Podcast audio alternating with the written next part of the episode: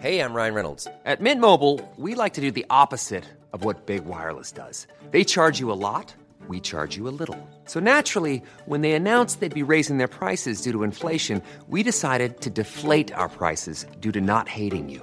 That's right. We're cutting the price of Mint Unlimited from $30 a month to just $15 a month. Give it a try at mintmobile.com slash switch. $45 upfront for three months plus taxes and fees. Promo rate for new customers for limited time. Unlimited more than 40 gigabytes per month. Slows. Full terms at mintmobile.com. Bonjour à toutes et à tous, bienvenue dans le podcast La Sœur. Bonjour Big Rusty, comment ça va?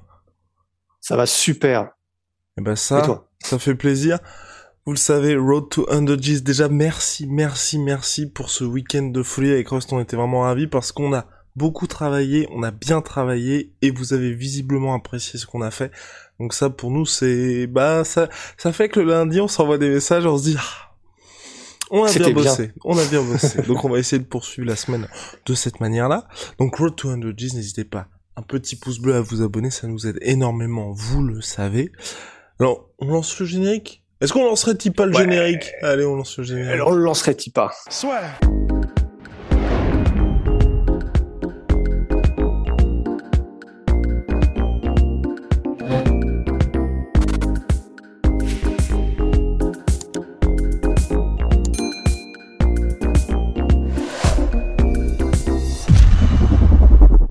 Est-ce que Rust, je vais poser une question comme ça, est-ce que le salut de Conor McGregor ne, ne viendrait pas en retournant chez les featherweight? Là, peut-être que certains vont me dire wow wow wow wow, wow Guillaume, qu'est-ce qui se passe? Mes propos arrivent après que Conor McGregor est, est surnommé l'actuel champion des featherweight de l'UFC Alexander Volkanovski de chart. Donc si vous ne savez pas ce qu'est un chart, et ensuite un chart, c'est un paix coulant, tout simplement. Donc, ah, je savais même pas. Eh oui, c'est oui, Oh. Eh, eh, oui, eh oui, eh oui. Je crois que c'était, je crois que c'était un genre, une espèce de, de, de colibé pour dire court sur patte en fait, moi, genre par rapport à short, mais en fait, d'accord. On, on, en est là. Et donc, Conor McGregor, ancien champion featherweight, donc devenu champion en décembre 2015 après une victoire par KO au premier round, 13 secondes face à José Aldo, jette son dévolu quelque part sur Volkanovski, qui est pas spécialement une star, qui est chez les featherweight on peut se poser des questions. Volkanovski qui a l'air lui en tout cas bien évidemment partant pour affronter Magor et il l'a même dit partant également pour l'affronter chez les lightweight. Donc là, il était important d'avoir l'analyse de Russ sur la, nouvelle sortie de McGregor. Bon, je pense que tout le monde sera d'accord hein, en vrai. À mon avis, là, tiens, je vais, je vais parler pour pas mal de gens, mais euh, c'est comme d'habitude Connor qui s'en prend à et tout le monde et n'importe qui pour essayer d'avoir un petit peu d'attention, je pense. Hein. Et donc euh, là, c'est Volkanovski parce que Volkanovski euh, a fait un combat incroyable, qu'il est donc sur le devant de la scène, sous le feu des projecteurs, là où probablement euh, bah, Connor aimerait bien être pour les mêmes raisons que Volkanovski, mais il n'y est plus depuis un bout de temps.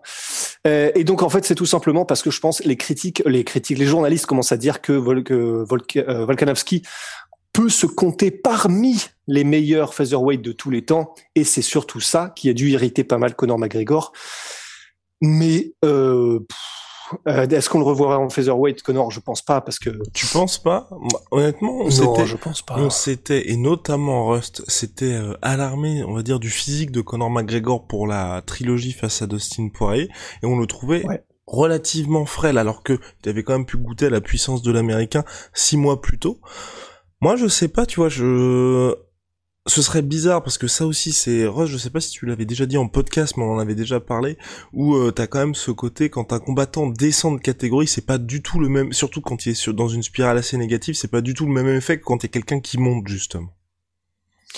Ouais, et puis mais c'est vrai, on se l'était dit euh, le fait qu'il paraissait quand même très très faible euh, physiquement par rapport à Dustin Poirier lors du deuxième combat particulièrement enfin également d'ailleurs. Et mais malgré tout, je pense que même si c'est le cas, euh, je pense que c'est quand même pas pareil de faire un cut chez les featherweight. Il a avancé en âge sacrément depuis la dernière fois qu'il a fait featherweight. Je, je sais pas, j'ai pas, mais je pense que c'est il y a, peut-être cinq ans, cinq six ans qu'il a pas fait le cut chez les featherweight. Donc je pense que et en plus, alors euh, contre Dustin Poirier, il était effectivement, euh, il n'était pas impressionnant et imposant physiquement, mais euh, bah, là, par exemple, là tout de suite, par exemple, si on s'en en juge la dernière vidéo, tu sais où on l'a vu avec Sean O'Malley, euh, je sais plus dans quelle soirée, il est énorme. Enfin, il est énorme. Donc, euh, je là, je serais pas étonné qu'il soit à 85, euh, un truc comme ça. Donc, je, je pense que même si on l'a vu comme ça dans son dernier combat, les, un cut chez Featherweight à maintenant 33, 34 ans, je sais plus quel âge il a. Je pense que c'est, à mon avis, c'est hors de question. Je pense que c'est complètement hors de question. Et du coup, pourquoi pas chez les lightweight Volkanovski, lui, de toute façon, on le sait, il vient du rugby et il l'a dit. Euh, il, donc au rugby, il faisait, euh, je crois, que c'était 93 ou un truc comme ça. Il a combattu en MMA chez les middleweight, chez les welterweight. On dirait pas parce que c'est vrai qu'il est, euh, il est, c'est pas le plus grand des featherweight dans taille, mais il est effectivement, il a l'habitude de, de, des gros gabarits, de combattre, de, de, de, de guerroyer contre les gros gabarits. Donc, je pense que ce serait pas un problème de monter chez les lightweight. Est-ce qu'il serait aussi bon chez les lightweight qu'il ne l'est en featherweight? Ça, c'est une toute autre question parce que les gabarits, euh, c'est des gabarits à la Dustin Poirier quand même. Enfin, c'est chaud les lightweight. Mais euh, ce serait intéressant. Mais en featherweight, si c'était ça la question, je pense que on peut faire une croix dessus pour Connor. Waouh. Wow, cette conclusion est magnifique. Rust, est-ce que tu penses... nous, on peut faire une croix dessus, mais est-ce que tu penses que lui fait une croix dessus aussi directement? Bah, il fait une... Euh, Connor? Ouais, tu penses que là c'est juste c'est juste pour faire parler et qu'il n'y a pas du tout de d'arrière-pensée de se dire pourquoi pas redescendre chez les featherweight? Parce que ça, je pense... Ah, ça commence à se poser la question, il est quand même à 1-3 en carrière chez les lightweight. Ouais, mais je franchement, si s'il y a changement, ce sera peut-être chez les welter, mais je, je, en fait, je le vois tellement pas refaire le cut parce qu'il l'a, il l'a toujours dit. C'est pas facile. Il est vraiment, vraiment hardcore le cut chez les featherweight. Je le fais parce que je suis, euh, bah, ce sont les mots de, de Connor, tu vois, je suis un champion, donc je le fais. Et, c'est vrai. Bon, ça, on peut pas lui retirer. Il a été champion et de quelle manière en featherweight. Mais Là, je pense que c'est un peu chaud quand même. C'est un peu chaud. Il a pris de l'âge. Euh, je... On sait que les cuts sont de moins en moins évidents avec euh, l'âge qui avance et le corps qui évolue. Donc euh, là, euh, d'autant plus qu'il ne l'a pas fait depuis tellement d'années. Je pense que physiquement, on est de l'ordre de, si ce n'est l'impossible, le très très difficilement atteignable, si ce n'est il essaie, il essaie vraiment des plumes quoi. Donc je il y, a, il y a pensé, oui, c'est sûr, et il s'est imaginé descendre en, en featherweight, c'est sûr, c'est sûr, il se l'est imaginé, ça c'est sûr, parce qu'il est prêt à tout. Je pense Connor, il, il veut tout, il veut, il veut, même s'il en est là où il est aujourd'hui, c'est-à-dire, ben, c'est un peu compliqué, très compliqué. Je pense que dans sa tête, il est toujours en mode, je veux la ceinture featherweight, lightweight, welterweight.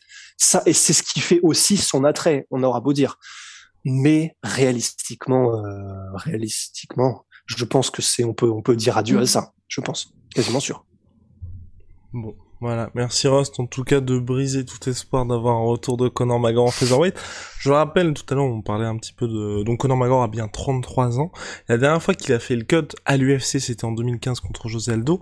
Mais tout sport confondu, c'était en août 2017, face... Mayweather Face à Floyd Mayweather, exactement.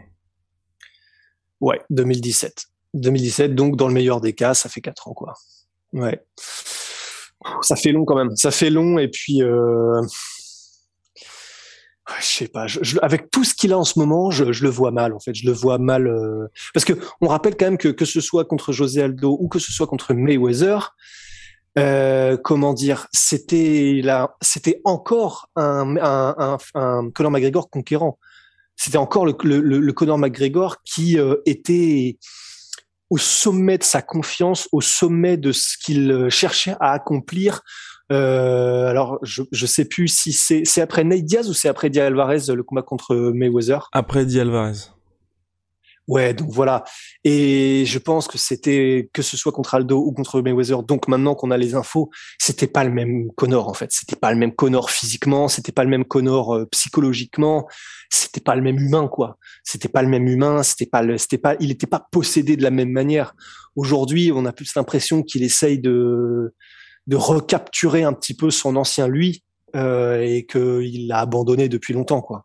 En tout cas, ça fait plaisir. Déjà, moi, je suis content de le voir au moins commenter les événements UFC parce que ça veut dire qu'il les regarde et qu'il peut peut-être s'en inspirer, qu'il sera pas ah bah tiens, ça, ça existe en même. Donc c'est déjà, ouais. donc c'est déjà une bonne nouvelle. Et pour et l'autre truc moi qui m'inquiète avec Conor McGregor, faudrait peut-être qu'on parle avec un spécialiste de ça. C'est que je sais pas si quand t'es en pleine récupération d'une double fracture, c'est une bonne idée de faire la tournée des États-Unis pour. Ok, il fait la promotion de son son nouveau produit Tidal Sport, mais c'est quand même. Enfin, moi je me dis qu'un petit peu de repos, ce serait, si tu veux revenir au plus haut niveau, hein, ce serait peut-être une meilleure idée. Ah ouais, je n'étant pas non plus un spécialiste, je n'en ai aucune idée, mais J'aurais aussi quand même tendance à dire, euh, du haut de mes euh, non-diplômes et non-spécialisations sur aucun de ces sujets, j'aurais quand même tendance à dire que le repos, c'est peut-être effectivement un petit peu mieux que de voyager et de faire tout ce qu'il fait. Que ce soit des tapis rouges, que ce soit euh, des, des, des tout seul contre Machine Gun Kelly ou quoi, probablement que le repos où il y a les molos, c'est probablement mieux, ça c'est sûr. Sachant que Rust, petit disclaimer, hein, certes, Life is full of what ifs. Some awesome, like what if AI could fold your laundry? And some, well, less awesome, like what if you have unexpected medical costs? United Healthcare can help get you covered with Health Protector Guard fixed indemnity insurance plans. They supplement your primary plan to help you manage out of pocket costs. No deductibles, no enrollment periods, and especially no more what ifs. Visit uh1.com to find the Health Protector Guard plan for you. N'a pas de diplôme dans ce domaine, mais c'est, si vous voulez, c'est un spécialiste de la vie, c'est, c'est aussi un philanthrope.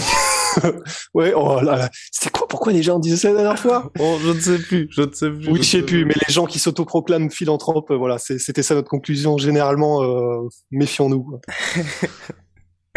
enfin voilà, donc pour Conor McGregor, on a fait le tour. Il s'était aussi exprimé récemment sur le fait qu'il s'était senti le mieux, c'était en welterweight. Et là aussi, pour moi, c'est Featherweight, honnêtement, je... Pendant un moment, j'avais complètement tiré un trait, parce que je me disais que c'était la mauvaise solution pour lui. Aujourd'hui, même si ce serait très difficile, je me mets à y croire, parce que c'est là qu'il a eu le plus de succès sportif. Ça l'obligerait surtout, en fait, en étant chez les Featherweight, à s'investir à nouveau complètement vers le MMA pour justement réussir à faire ce poids-là qui était extrêmement difficile pour lui. Chez les welterweight, pour moi, ce serait une très très très très très mauvaise idée tout simplement parce qu'à chaque fois qu'il a fait des combats certes bah il a un bilan de 2-1 mais 2-1 face à des lightweight naturels et ce n'était jamais face au haut du panier. Quand je dis face au haut du panier enfin bon si t'affrontes un gars qui vient de faire sa montée chez les welter bah par exemple tu vois un, un Jorge Masvidal qui a toujours dit qu'il pouvait redescendre chez les lightweight il est membre du top 5 ok, tu, le bats chez les welterweight, ça signifie quelque chose. Bat Nate Diaz et Donald Cowboy Cerrone, dans les situations dans lesquelles ils étaient à l'époque. Bon. Mais euh, mais il y a un truc qui fait que je pense, même si je suis d'accord avec toi, que ce sera compliqué. Et c'est con, hein, c'est con. Mais c'est simplement que quand il a combattu Nate Diaz, un des arguments de Nate Diaz lors des conférences de presse et lors des, querelles, euh, comment dire, verbales, c'était de dire ouais non mais ça c'est sûr t'es très fort hein, t'es très fort contre les petits. Et en gros le problème c'est que connaissant Conor McGregor ça c'est quelque chose qui a dû le piquer en fait. Ouais voilà. Ouais et du coup le problème c'est que à mon avis euh, Conor sait que si il redescend chez les featherweight, il va s'exposer aux critiques de tous ceux qu'il a euh, titillés euh, sur ces dernières années, qui vont lui dire bah alors on n'y arrive pas chez les grands, on redescend chez les plus petits. Et je pense que même si euh, c'est con, tu vois, parce que José Aldo qui fait ça, on lui dit rien et c'est normal. Enfin, c'est pas plus facile euh, nécessairement. Mais dans l'esprit des gens et dans l'esprit du plus grand nombre de fans, quand ils vont entendre ça, ils vont être en mode bah ouais, bah alors il n'arrive pas contre les welterweight, il n'arrive pas contre les lightweight, alors il redescend. Et je pense que ça, il sait que ça arriverait et il a pas envie. Même si, hein, je, je disclaim, hein, mais euh, enfin, je dis, ouais, c'est c'est pas forcément plus facile du tout hein, de de redescendre chez les featherweight et d'y arriver parce que le cut est énorme, euh, ils sont plus rapides encore, ça va très vite, donc c'est pas forcément plus facile, quoi. Bon, peut-être que le salut pour Conor McGregor viendra d'un un Conor McGregor contre deux Cerudo. Peut-être, ouais. Ce serait intéressant. Mais tu sais que tu déconnes, mais Conor McGregor contre Cerudo, euh, ce serait intéressant. Parce que à la limite, tu vois, un Conor qui revient, il lui faut un adversaire qui, euh, à la limite, euh, a le même genre de désavantage que lui, donc à savoir qu'il n'a pas combattu depuis longtemps, mais qui a quand même un petit nom. bah Cerudo, ce serait pas déconnant, tu sais. Non, mais tu en plus, si bah, Cerudo en featherweight, ça, le, ça lui grant un, un titre. Mais le problème, c'est que bon, c'est pas très vendeur, quoi. Et surtout s'il perd. Oui, s'il perd, c'est compliqué, oui. Tu perds contre Cerudo, C'est compliqué.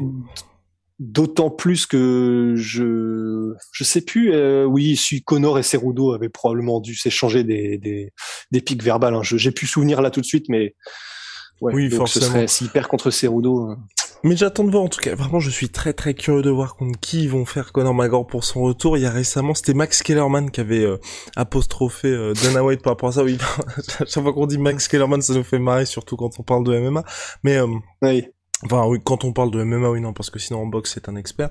Non, on... c'était, il expliquait, et là, vraiment, je trouve à raison, tu vois, que le problème de l'UFC, c'est que tu n'as pas, justement, qui que tu sois, t'as pas de combat de retour facile, contrairement à la boxe anglaise. Et c'est vrai que pour certains cas, ce serait, ce serait la meilleure des choses. Plutôt que de remettre directement les gars, euh, bah, dans le Shark Tank, y aller crescendo et leur permettre d'avoir une grosse activité, pour moi, c'est la meilleure des choses. Honnêtement, je, je sais pas ce que ça aurait donné, tu vois. Mais le plan initial de McGregor, qui était de combattre trois fois en 2020, tu commences par Donald Cerrone, ensuite t'allais avoir Geji, enfin, tu vois, monter petit à petit, pour moi, c'était vraiment quelque chose d'intelligent, et surtout là, du Ouais. niveau retrouver les sensations, être dans de bonnes conditions, c'était la meilleure chose. Et c'est vrai que te dire, tu reviens après, donc, t'as combattu après deux ans d'absence contre Donald Cerrone, Ensuite, pendant un an, t'es au placard, tu reviens en lightweight, t'affrontes Dustin Poirier, qui est le, un des mecs les plus actifs face à des tueurs à gages. C'est très très compliqué. hein. C'est compliqué et ça pour le coup, c'est quelque chose qu'on pourra jamais lui enlever, c'est que ce plan-là, il l'avait dit, mais il l'avait dit, dit et redit qu'il voulait faire donc euh, Cowboy au début d'année, Justin Gagey en milieu d'année et en fin d'année, je sais plus exactement ce qu'il avait dit, le, Le titre, il voulait le titre en fin d'année. titre. Et ça, il l'a dit et lui, il était tellement chaud et euh, personne n'a démenti ça. Même l'UFC. Euh, donc, on s'en souvient, c'était au moment où l'UFC a refusé que Connor combatte parce que probablement euh, les gates, parce qu'il générait beaucoup d'argent avec le public, etc.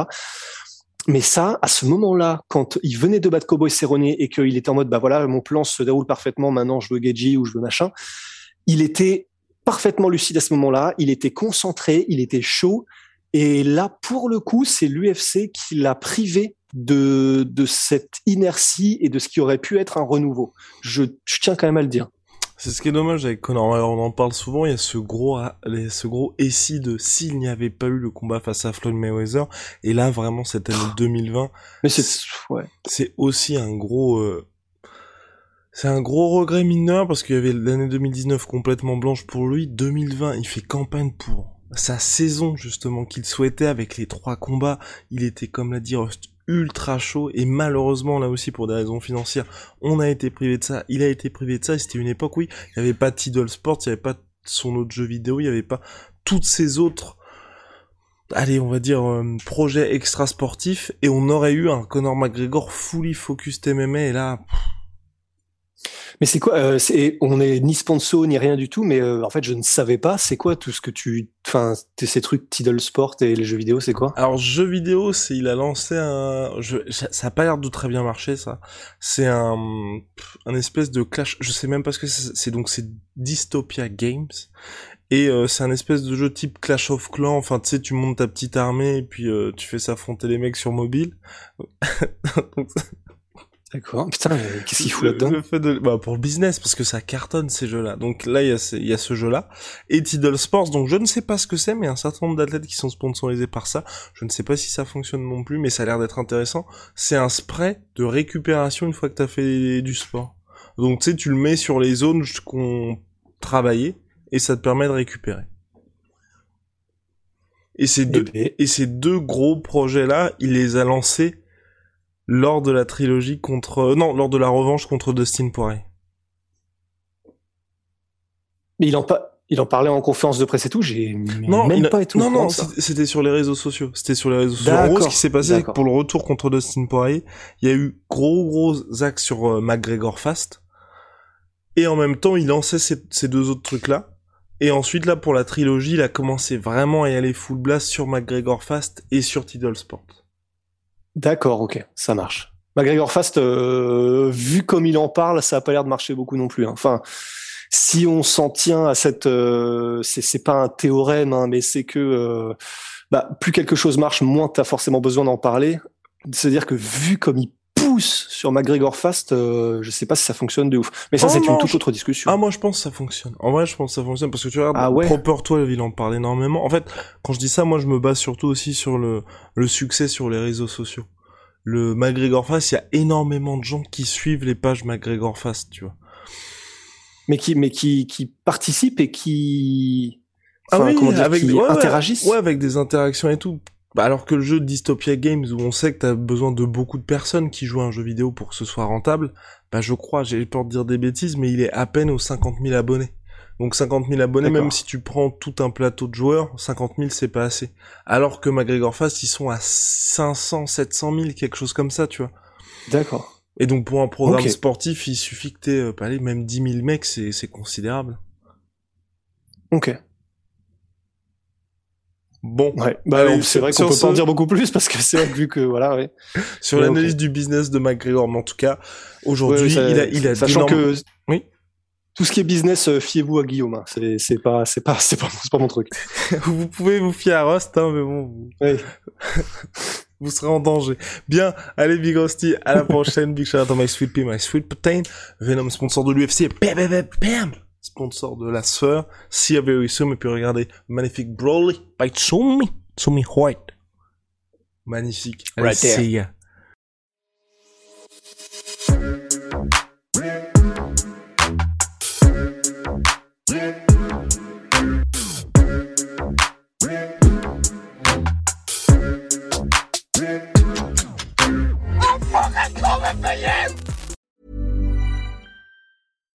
When you make decisions for your company, you look for the no-brainers. And if you have a lot of mailing to do, stamps.com is the ultimate no-brainer. It streamlines your processes to make your business more efficient, which makes you less busy. Mail checks, invoices, legal documents, and everything you need to keep your business running with stamps.com. Seamlessly connect with every major marketplace and shopping cart Schedule package pickups and see your cheapest and fastest shipping options from different carriers. With rates up to 89% off USPS and UPS rates. And with the Stamps.com mobile app, you can take care of mailing and shipping wherever you are. Make the same no brainer decision as over 1 million other businesses with Stamps.com. Sign up with Code PROGRAM for a four week trial, plus free postage and a free digital scale. No long term commitments or contracts.